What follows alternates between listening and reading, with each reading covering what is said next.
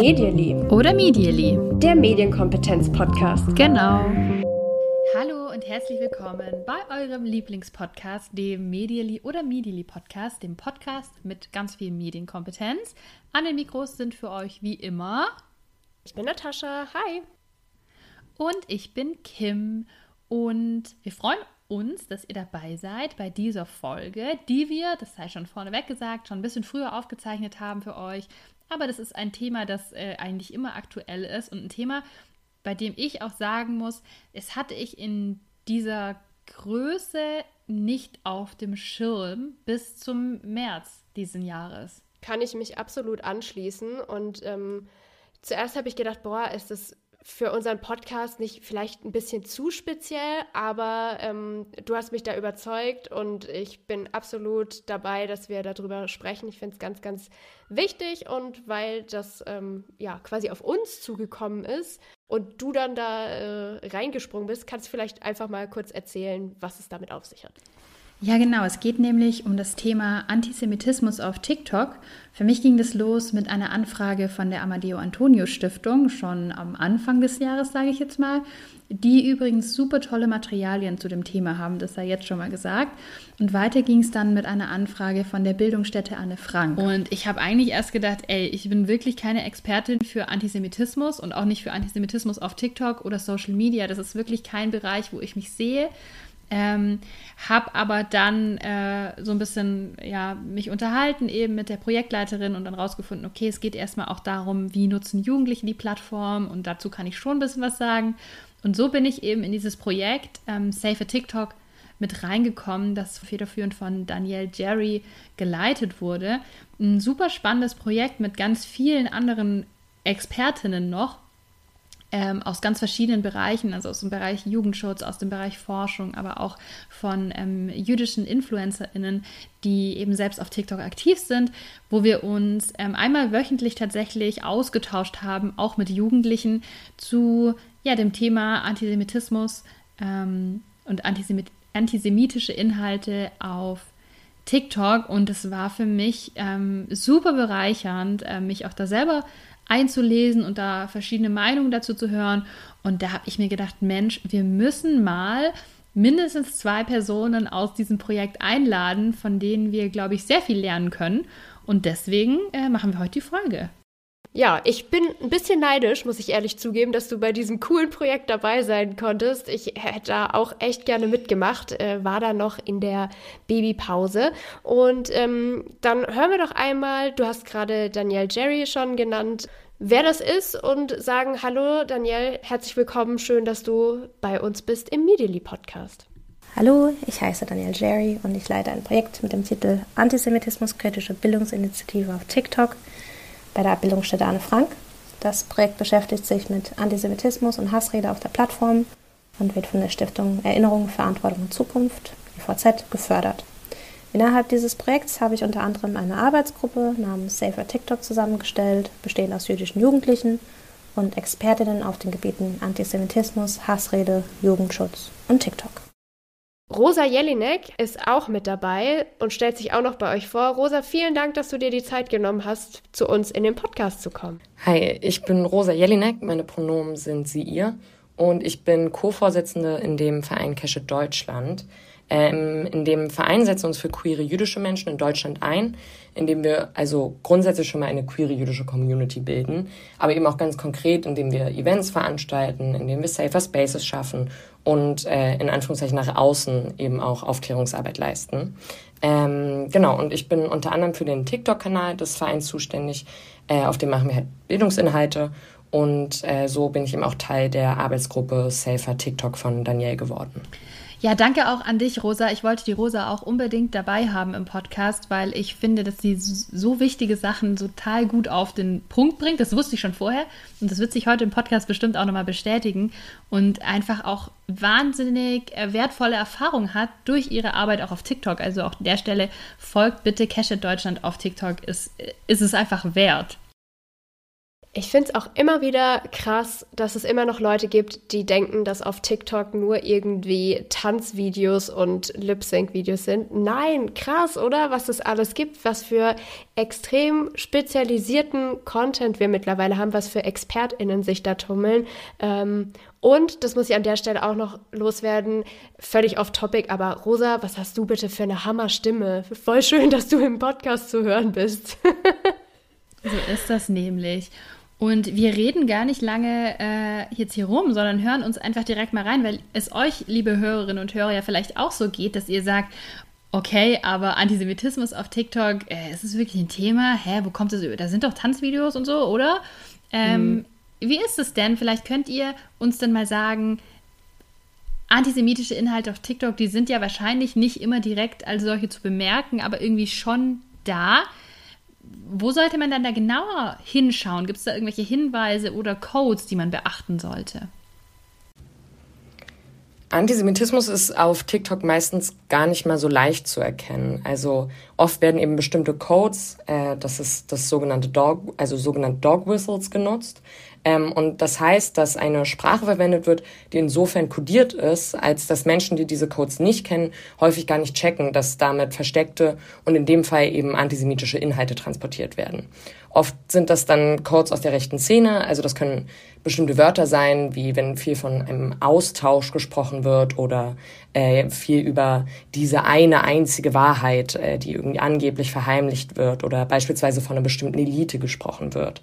Ähm, aber es werden auch oft eben so rechtsextreme Zahlencodes wie 88 oder äh, 1488 verwendet ähm, und beispielsweise auch spezielle Kombinationen von Emojis wie eine Israel-Flagge und ein Schuh oder eine Kombi aus äh, schwarzen, roten und weißen Emojis, äh, die dann für die Reichsflagge stehen. Ähm, Reichsflagge und Hakenkreuz beispielsweise findet man auch oft als Hintergrundbilder in Videos. Und äh, oft werden aber beispielsweise auch antisemitische Stereotype in Emojis ähm, ähm, versucht dann, also mit Hilfe von Emojis versucht, antisemitische Stereotype äh, wiederzugeben, um so Jüdinnen und Juden darzustellen. Beispielsweise mit Hilfe des Vampir-Emojis oder dieses gelben normalen Gesichts-Emojis quasi, dieser ganz klassische, der aber so eine lange Nase hat. Ich wusste das nicht. Ich bin total geschockt, aber diesen, gerade das, was du gesagt hast, Rosa, mit dem ähm, Emoji mit der langen Nase, das war mir nicht klar. Das war mir echt nicht bewusst. Auch das Vampir-Emoji, dass das ein, ein Code sein kann für Antisemitismus. Ähm, ich habe es tatsächlich nicht gewusst und bin total dankbar und werde auf solche Dinge jetzt auf jeden Fall nochmal viel, viel stärker achten. Ähm, ich hoffe natürlich immer, und bisher ist mir das noch nicht aufgefallen, ähm, dass ich solche Inhalte erstmal gar nicht angezeigt kriege, aber sie sind da und deswegen ist es super wichtig, da ähm, Bescheid zu wissen und einfach, ja, frühzeitig, bevor einem sowas passiert, wie jetzt mir zum Beispiel, dass man sagt, okay, das kenne ich gar nicht, das wusste ich gar nicht, ähm, ja, sich damit auch vertraut zu machen. Und dann lohnt es sich aber auch beispielsweise auf die Musik zu hören. Also werden Songs von Nazi-Bands verwendet oder zum Beispiel auch Ausschnitte von Reden von Hitler. Das äh, passiert tatsächlich auch.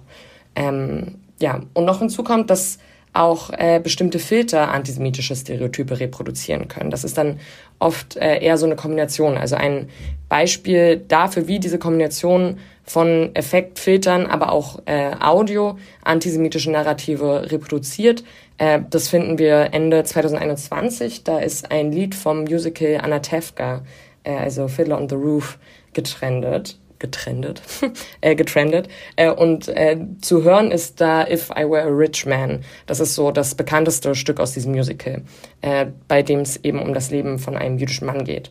Und mit dieser Audio wurde dann der Expressify-Filter verwendet, der den Gesichtsausdruck äh, einer Person ganz doll verzerrt. Ähm, und für sich alleinstehend sind diese Effekte eigentlich unproblematisch.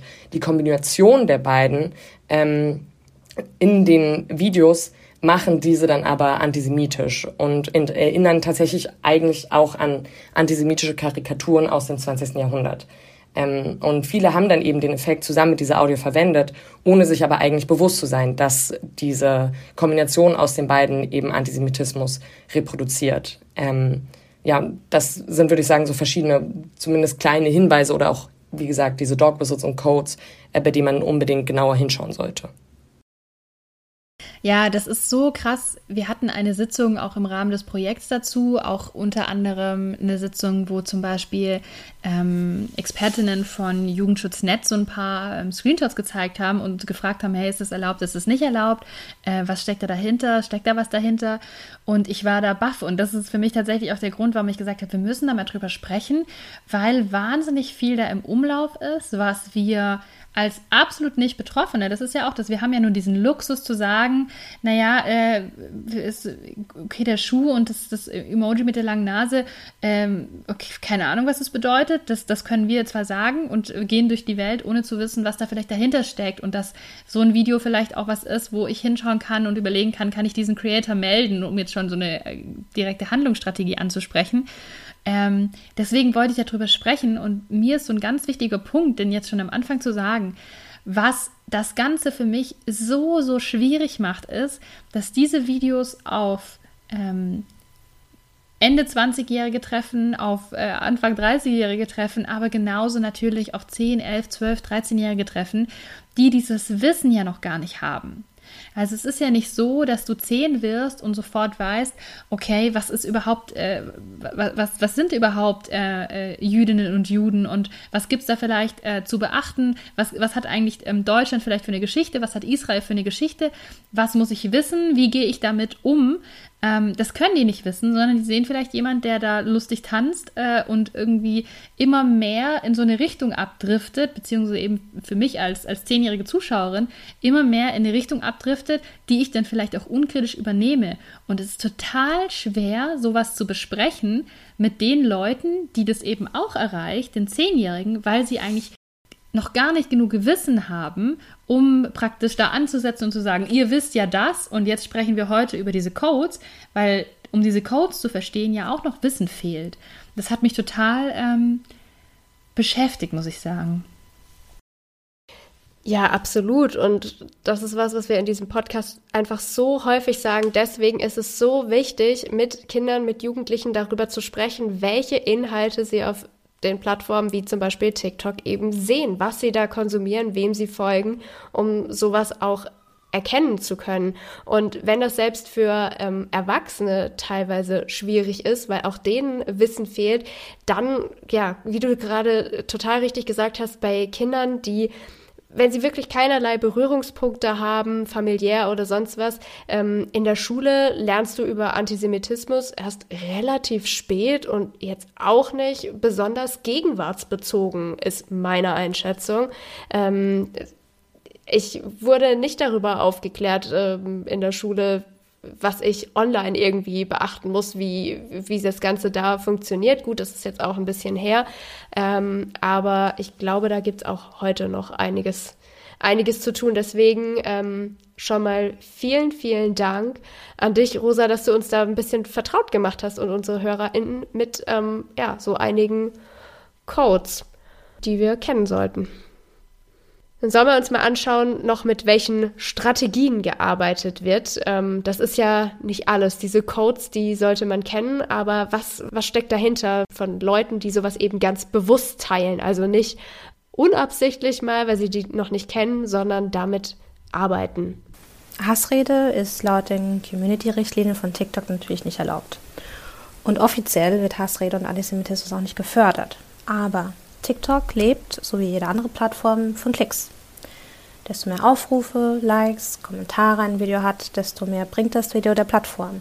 Und insbesondere Hass fördert die Anzahl der Aufrufe und Kommentare.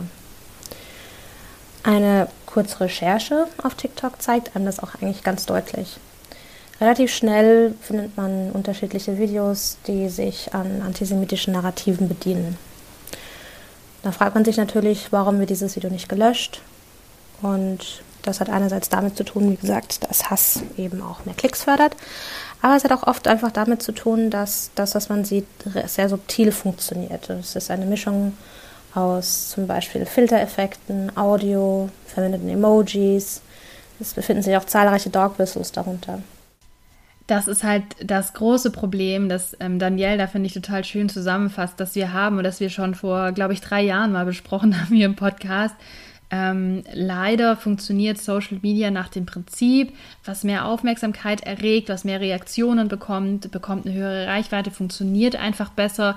Und es ist leider so, dass ähm, negative Inhalte, also auch ähm, Streit, Beleidigungen, Hass, mehr Aufmerksamkeit erhalten. Leute wollen sich lieber aufregen, als etwas schön zu finden, als etwas positiv zu finden. Leute schreiben eher einen Kommentar, wenn ähm, ein Hasserfilter-Kommentar ist, als ein Kommentar, hey, wie finde ich super, dass du das machst. Ähm, das mhm. wird sich nur leise gedacht. Und so können sich natürlich auch ähm, hasserfüllte Videos, ähm, antisemitische Videos verbreiten.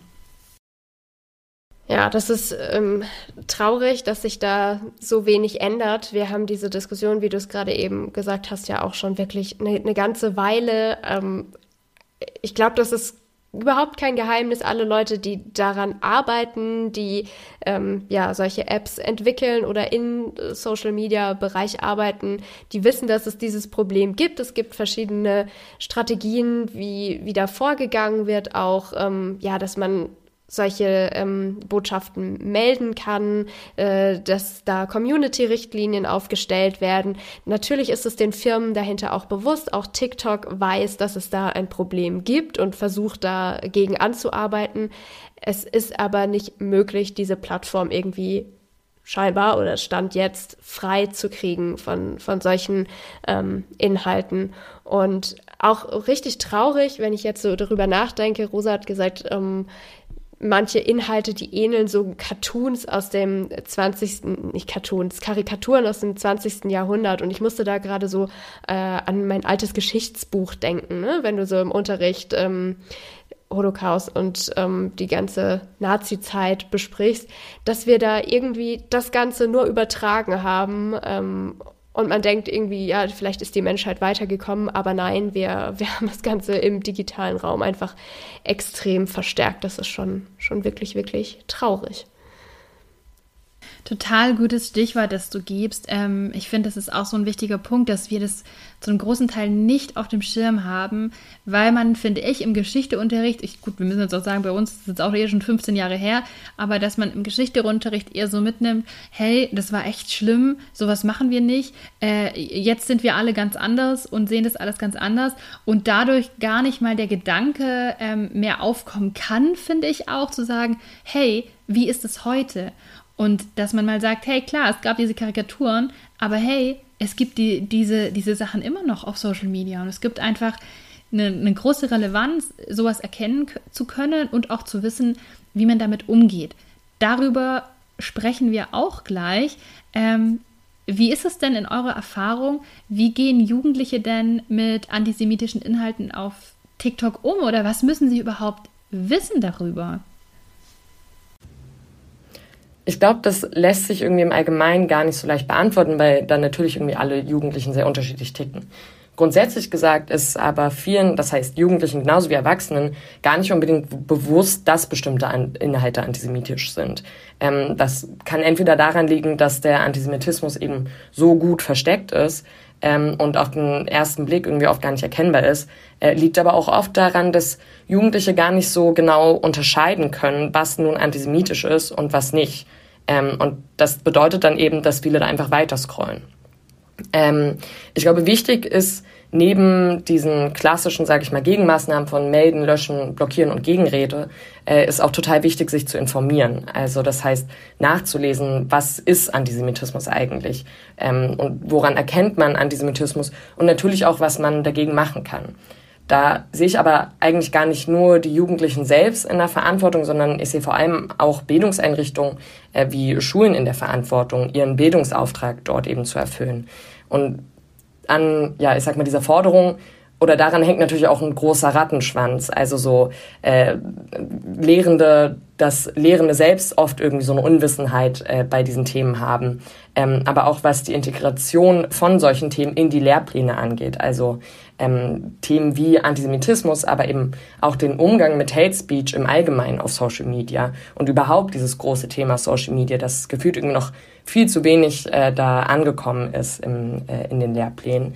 Ähm, aber natürlich gehört da auch total dazu, ich will jetzt gar nicht den Lehrenden die alleinige Schuld zuweisen, äh, weil das natürlich auch total zusammenhängt mit der Finanzierung überhaupt von solchen Fortbildungen für Lehrende äh, in diesem Bereich. Also ich glaube, mit diesem gesamten Themenbereich hängt einfach so extrem viel, viel mehr noch mit zusammen. Wenn das hier äh, ein Videopodcast wäre, dann würden wir uns die ganze Zeit einfach nur so nickend zugucken. Ich beobachte dich gerade, du machst genau die gleiche Bewegung wie ich die ganze Zeit. Also Rosa, das können wir einfach nur so ja, unterstreichen. Wahnsinnig wichtig, was du da gerade sagst. Das ist auch das, was äh, wir uns wünschen, mehr Aufklärung, mehr Wissen über, über diese Bereiche, über Social Media, mehr mit Jugendlichen drüber sprechen, gerne in der Schule. Absolut. Und ähm, die Rosa hat ja gerade auch so in einem Halbsatz schon ähm, wichtige Punkte genannt, die wir in der Medienpädagogik, denke ich, eigentlich alle kennen. Was kann ich machen? Ich kann solche Sachen äh, melden, ich kann löschen, wenn es auf meinem eigenen Profil stattfindet, ähm, ich kann blockieren, um mich selbst davor zu schützen. Das ist einfach so ein, Dreiklang an Möglichkeiten, die ich habe und die jedes Kind und auch jeder Erwachsene wissen sollte, wenn man auf ähm, solchen Plattformen unterwegs ist. Und ähm, was ich noch wichtig finde, wir haben jetzt ganz viel darüber gesprochen, was sind denn Videos, die mir zufällig reingespült werden auf TikTok. Mittlerweile ist es ja auch auf Instagram so, dass ich super viel reingespielt bekomme von Accounts, die ich, denen ich überhaupt nicht folge. Also eigentlich kann man das schon fast mittlerweile so ein bisschen übertragen auf Instagram. Aber ähm, es geht, finde ich, nicht nur um die Videos, ähm, die mir da reingespült werden oder auch nicht, sondern finde ich ganz stark auch um Kommentare. Mhm. Also wie wird etwas kommentiert? Und da habe ich tatsächlich mehr ähm, gesehen weil ich habe mir dann ähm, Profile angeschaut. Ich habe mir auch mal ähm, natürlich angeschaut, was die Rosa so macht bei Cashet ähm, auf dem TikTok-Account. Nochmal die Empfehlung, sich das anzuschauen. Ähm, und da ist es total schwer und da haben wir auch viel drüber diskutiert, weil manchmal Fragen gestellt werden und man die natürlich immer auf eine bestimmte Art liest. Und man liest es dann entweder, ist es eine Provokation, sind es gerade, ist es ein Troll, der mich hier provozieren will, der mir meine Energie eingestehlen will, oder manchmal sind es vielleicht auch einfach Fragen, weil, weil Leute sich dafür interessieren, weil Leute was wissen müssen. Da hatte die Rosa auch berichtet, ähm, dass es oft schwierig ist zu entscheiden, wie geht man jetzt damit um, wie lang geht man mit, ähm, ist es eine Provokation, ist es eine ernst gemeinte Frage, wo man helfen kann, aber da auch wirklich ähm, mal hinzuschauen und auch für sich selber zu entscheiden, wie schätze ich das ein, entdecke ich Kommentare zum Beispiel auf den TikTok. Ähm, Videos von ähm, Jüdinnen und Juden, die vielleicht auch ähm, jüdisches Leben darstellen, die ähm, ganz klar äh, beleidigend, hasserfüllt, antisemitisch sind, dann kann ich die natürlich auch melden zum Beispiel. Oder wenn es mich selber betrifft, die löschen. Aber auch da mal hinzugehen, ich finde, das war für mich wirklich so eine Klatsche, muss ich echt sagen, zu sehen, krass, so geht es da teilweise ab. Also da sind Leute auf TikTok im Internet, die denken, sie können da jetzt so einen Kommentar schreiben. Da war mhm. ich echt so, what the fuck ist eigentlich hier los? Ja, ich finde es total traurig ähm, und wahrscheinlich habe ich da bisher auch einiges verpasst, weil ich ähm, habe tatsächlich auch öfter schon auf meiner For You-Page Inhalte gehabt von ähm, Personen, die jüdisch sind und die einfach mal zeigen, okay, wie, wie leben denn Jüdinnen und Juden eigentlich heute? Zum Beispiel in Deutschland, aber auch in anderen Ländern. Und ich finde es total spannend, weil sich da unser Blick gerade als Deutsche sehr, sehr oft auf die Vergangenheit richtet. Wie, wie war das alles? Ähm, und man gefühlt ganz wenig darüber weiß, wie ist es denn aktuell? Wie funktioniert jüdisches Leben eigentlich? Ähm, wann geht man mal in eine Synagoge? Irgendwie alle Kinder haben in, in Deutschland oder Jugendlichen äh, gehen in ein KZ, aber wie viele gehen in der Schulzeit in eine Synagoge und treffen Menschen, die tatsächlich jetzt das äh, aktuell leben? So. Und ähm, da wurden mir eigentlich ähm, Profile angezeigt, von denen ich viel gelernt habe, die ich spannend fand, ähm, das, das einfach mal zu sehen. Und ich muss sagen, bei den Kommentaren ist mir jetzt nichts aufgefallen, aber vielleicht würde ich jetzt mit dem neuen Wissen, was ich jetzt gerade in diesen paar Minuten ähm, erlernt habe, da anders äh, drüber denken und ähm, ja, hab, hab da was verpasst. Deswegen auch die Frage, gibt es denn Zahlen oder Studien zu Antisemitismus auf TikTok? TikTok selbst gibt immer wieder regelmäßig Zahlen heraus, vor allem wie viele Videos äh, gelöscht wurden, beziehungsweise deren Upload verhindert wurden. Es gibt auch ähm, einige wissenschaftliche Studien dazu. Ich kann an dieser Stelle eine erwähnen, die wirklich auch sehr lesenswert ist. Das ist Hatescape, an In-Depth Analysis of Extremism and Hate Speech on TikTok, welches vom Institute for Strategic Dialogue 2021 veröffentlicht wurde.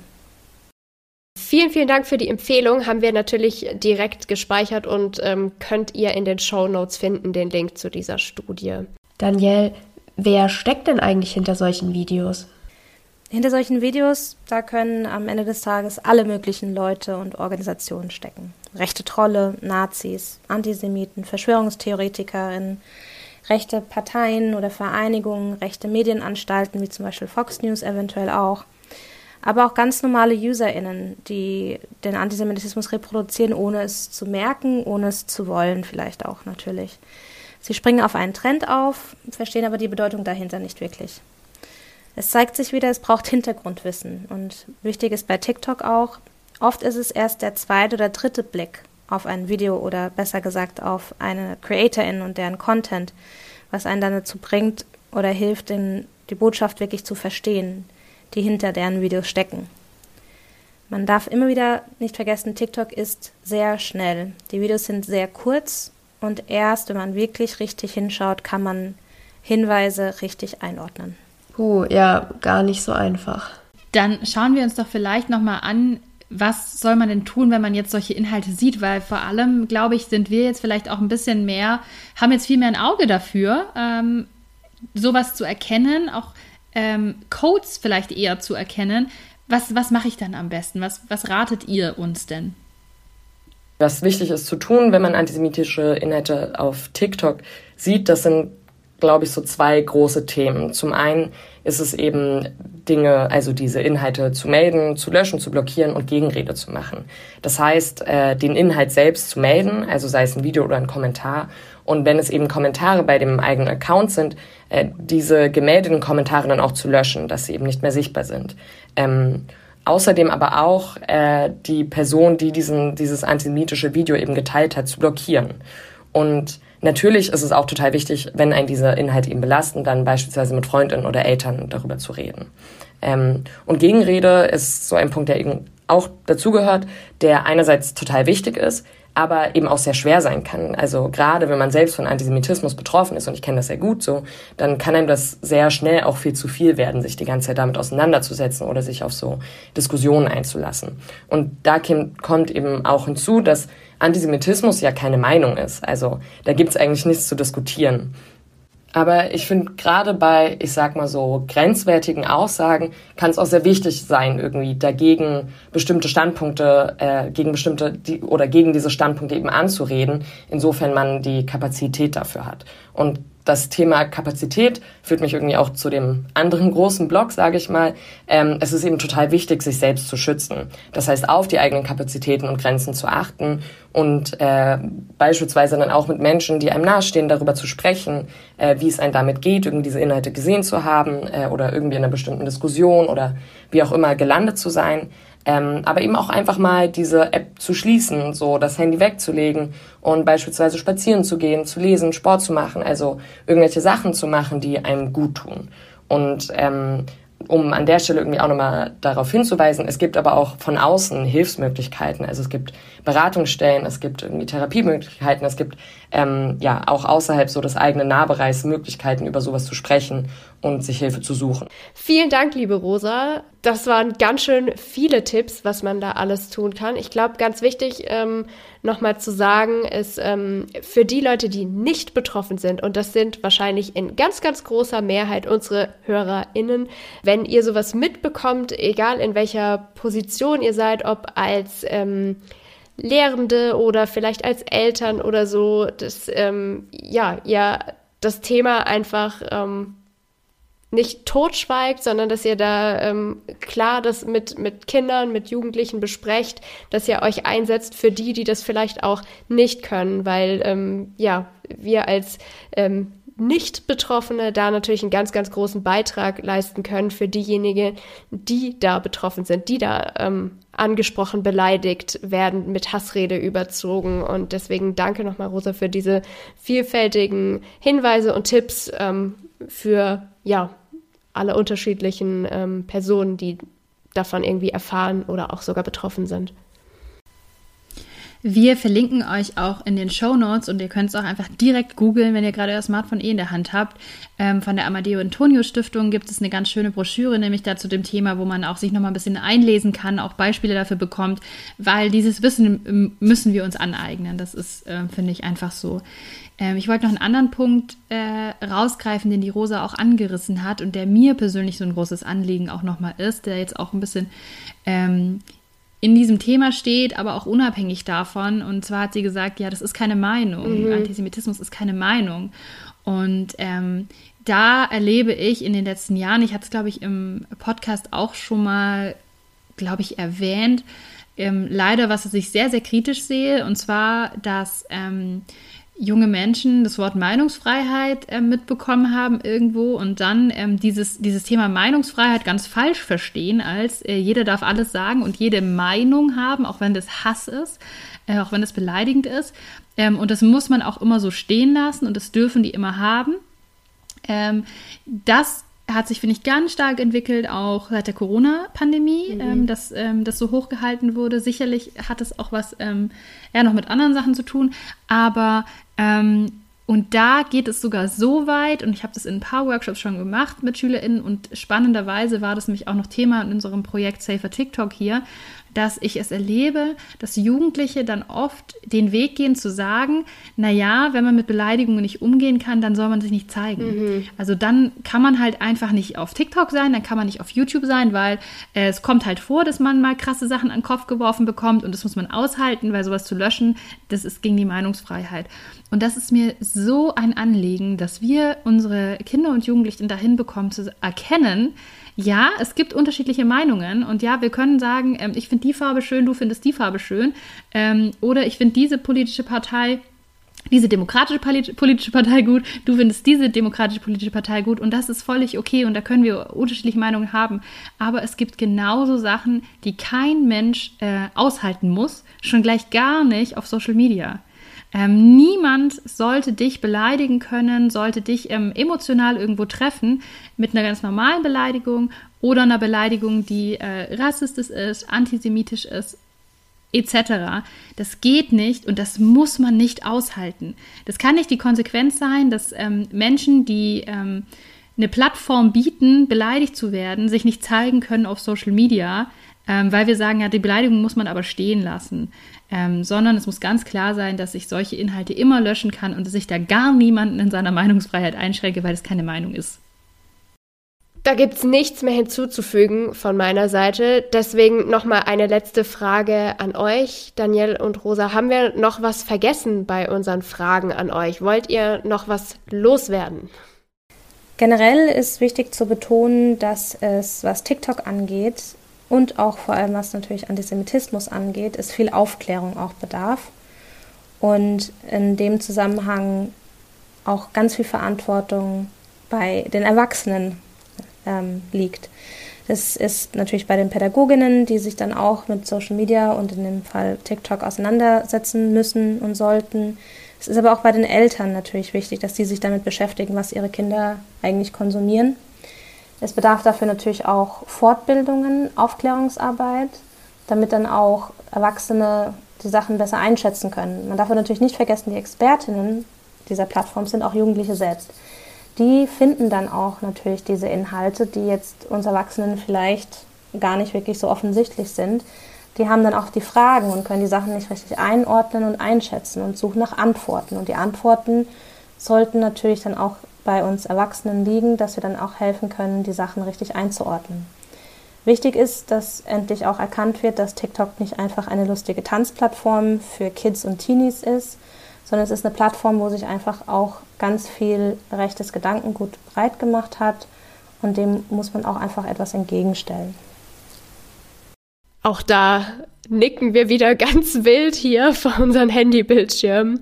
Also kann ich einfach nochmal so wiederholen, Verantwortung liegt bei den Erwachsenen. Ähm, wenn ihr das jetzt hört, ihr seid höchstwahrscheinlich erwachsen, das ist unsere Zielgruppe zumindest, dann ähm, ja, das ist äh, auch ein, ein Appell, ein Aufruf an uns alle. Und ich habe mir gerade überlegt, wie sowas denn jetzt zum Beispiel zwischen Eltern und Kindern aussehen könnte. Ähm, wenn jetzt ein Jugendlicher was gesehen hat und Fragen dazu hat, naja, vielleicht ähm, einfach mal den, den Link zum Video an Mama oder Papa schicken und sagen, hey, ähm, das, das habe ich gesehen, können wir mal darüber reden oder ähm, was sagst du dazu? Ich weiß nicht, ob das realistisch ist. Ähm, ich würde es mir wünschen, dass es so funktionieren könnte. Ja, oder selber das Gespräch anstoßen und eben sagen, hey, ich habe da was gehört heute und ich habe da was gelesen und hast du das schon mal mitbekommen? Krass, ich, ich wusste das gar nicht. Und da ist wieder dieses auf Augenhöhe äh, zu kommen. Nicht, ja, äh, das ist ja alles so, sondern hey, ich wusste das nicht. Ich habe das heute erfahren. Wusstest du das? Hast du schon mal sowas gesehen? Ähm, und da in den Austausch gehen. Und übrigens auch nochmal ein ganz wichtiger Punkt, glaube ich, an der Stelle. Es geht ja nicht nur um TikTok. Ja, wir haben das auf TikTok, wir haben das aber genauso ähm, auf anderen Plattformen eben auch. Und wir haben ähm, dieses Thema halt auf TikTok ganz intensiv, aber eigentlich auf allen Plattformen, die mit so einem Empfehlungsalgorithmus ja arbeiten, dass es natürlich euch oder euren Kindern passieren kann, dass ihr vielleicht wirklich noch nie ein Video mit entsprechend antisemitischen Inhalten gesehen habt. Ähm, vielleicht auch nicht nur, weil ihr es nicht erkannt habt, sondern weil es einfach nicht vorgekommen ist. Ähm, aber es kann eben genauso sein, dass man so ein Video mal gesehen hat, dass man vielleicht ein Video gesehen hat, das tatsächlich so, so schlimm es klingt, ähm, auf, auf äh, lustig gemacht war, weil man natürlich auch versucht, und das wissen wir ja auch gerade, dass ähm, ähm, Organisationen, äh, rechte Organisationen ja auch versuchen, junge Leute anzuwerben und entsprechenden Content produzieren, dass sowas natürlich auch dazu führen kann, dass ich mir das anschaue, dass ich das vielleicht like und dass ich genau dann in so einen ähm, Drive reinkomme, dass mir der Algorithmus weiterhin ähnliche Videos vorschlägt. Und da ist es super wichtig, sowas auch früh zu erkennen, weil wenn du das erkennst, wenn die ganze, ähm, der ganze TikTok-Feed von deinem Kind voll ist mit rechten Gedankengut, mit antisemitischen Inhalten, ist es ein bisschen spät. Da wäre es schon gut, ähm, man erkennt erste Warnsignale und das gilt genauso auch ähm, für YouTube zum Beispiel oder auch für äh, WhatsApp-Gruppen, in denen sowas verbreitet werden kann. Absolut. Dann hören wir nochmal das abschließende Fazit oder abschließende Nachricht von Danielle. Auch noch erwähnenswert ist, dass dann die Content-PrüferInnen, die dann Videos, nachdem sie gemeldet wurden, zum Beispiel untersuchen, denen fehlt oft A, das Wissen über diese Codes, Antisemitismus generell vielleicht auch und natürlich fehlt ihnen die Zeit, das dann wirklich auch richtig prüfen zu können. Die müssen innerhalb von wenigen Sekunden sagen, ist es ein Video, was runtergenommen werden muss oder ein Video, was stehen bleiben kann. Was auch nicht unterschätzt werden darf, ist die Macht, die Trolle untereinander dann auch ausüben wollen. Die verbünden sich dann zum Beispiel und melden dann massenhaft die Inhalte äh, von anderen CreatorInnen, um die dann auch zum Schweigen zu bringen. Die Accounts von den CreatorInnen werden dann im schlimmsten Fall aufgrund dieser massenhaften Meldungen gesperrt oder ihr Content wird geshadowbanned. Also sprich, die Ausspielung wird gebremst.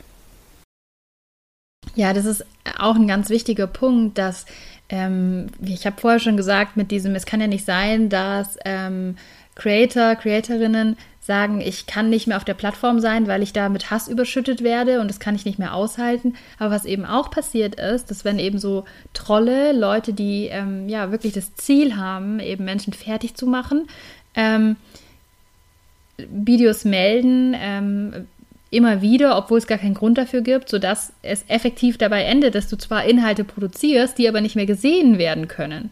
Also auch das ist ein, ein, ein Punkt, den man eigentlich auf dem Schirm haben sollte. Vielen Dank, Daniel, dass du das auch nochmal angesprochen hast. Ja, und auch noch zu den äh, ModeratorInnen auf TikTok beziehungsweise auch auf anderen Social-Media-Plattformen das vergessen wir oft. Da stecken Menschen dahinter, die müssen sich den ganzen Tag solche krassen Inhalte reinziehen und dann darüber entscheiden, darf das auf der Plattform bleiben oder nicht.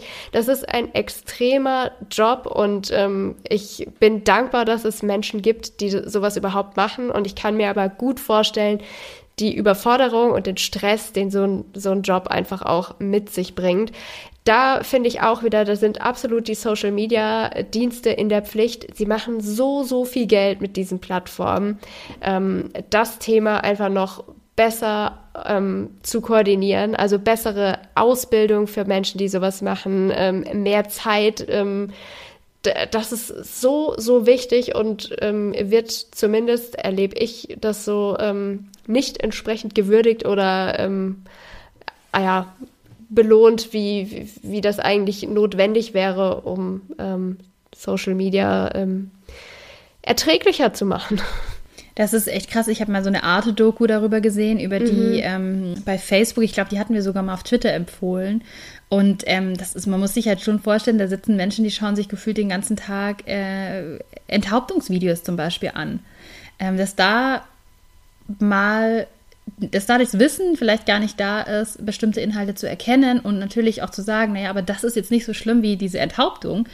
Also es ist wahnsinnig schwierig und ähm, aber ich kann dir da nur zustimmen, zu sagen, dass ähm, das ist halt die Aufgabe der Social Media Anbieter. Ganz klar. Danielle, Rosa, vielen, vielen Dank an euch, dass ihr unsere Fragen beantwortet habt, dass ihr unseren Podcast hier so bereichert habt. Ähm, ich habe am Anfang gesagt, ich war mir nicht ganz sicher, kann das eine, eine Folge sein? Ist das irgendwie zu nischig? Und ich denke absolut nein. Dieses Wissen ähm, muss raus und ich freue mich total, dass ihr da heute beigetragen habt, dass ähm, ich auf jeden Fall super viel gelernt habe und ich hoffe, unsere HörerInnen auch und dass es vielleicht einige angeregt hat mit ihrer Schulklasse, mit ihren Kindern, mit ähm, jungen Menschen, mit denen sie zusammenarbeiten, auch mal dieses Thema anzugehen oder auch für sich selbst einfach mal zu gucken, okay, was kann ich da noch lernen, ähm, wo besteht bei mir noch Bedarf, mich da weiter fortzubilden auch. Ja, auch von mir herzlichen Dank. Total ähm, schön, dass ihr dabei wart und da einfach nochmal so, eine, ähm, so einen Einblick gegeben habt in eine Welt, die ganz vielen von uns, glaube ich, gar nicht bewusst war, dass die ähm, einfach eine Rolle spielt. Für euch, die ihr zuhört, nochmal die Info. Wir haben jetzt heute über TikTok gesprochen. Bedenkt bitte, dass es auf anderen Plattformen genauso der Fall sein kann. Bedenkt bitte aber auch, dass es einfach der Fall sein kann, dass euer Kind auf TikTok damit vielleicht noch keinen Kontakt hatte, aber man trotzdem natürlich präventiv ähm, darüber sprechen kann und, und sollte, meiner Meinung nach. Ja. Ja, haben wir super viel gelernt wieder äh, in der Folge, glaube ich. Und da gibt es super viel noch weiter zu lernen dazu. Deswegen auch nochmal der Tipp äh, mit den Show Notes. Wenn ihr noch was hinzufügen möchtet, noch ähm, weitere Infos habt, eine tolle Quelle gefunden habt, schreibt uns die gerne zum Beispiel ähm, auf Instagram an medially.podcast. Schreibt uns die per Mail medially.podcast.gmail.com oder äh, auch auf Twitter schauen wir hin und wieder rein.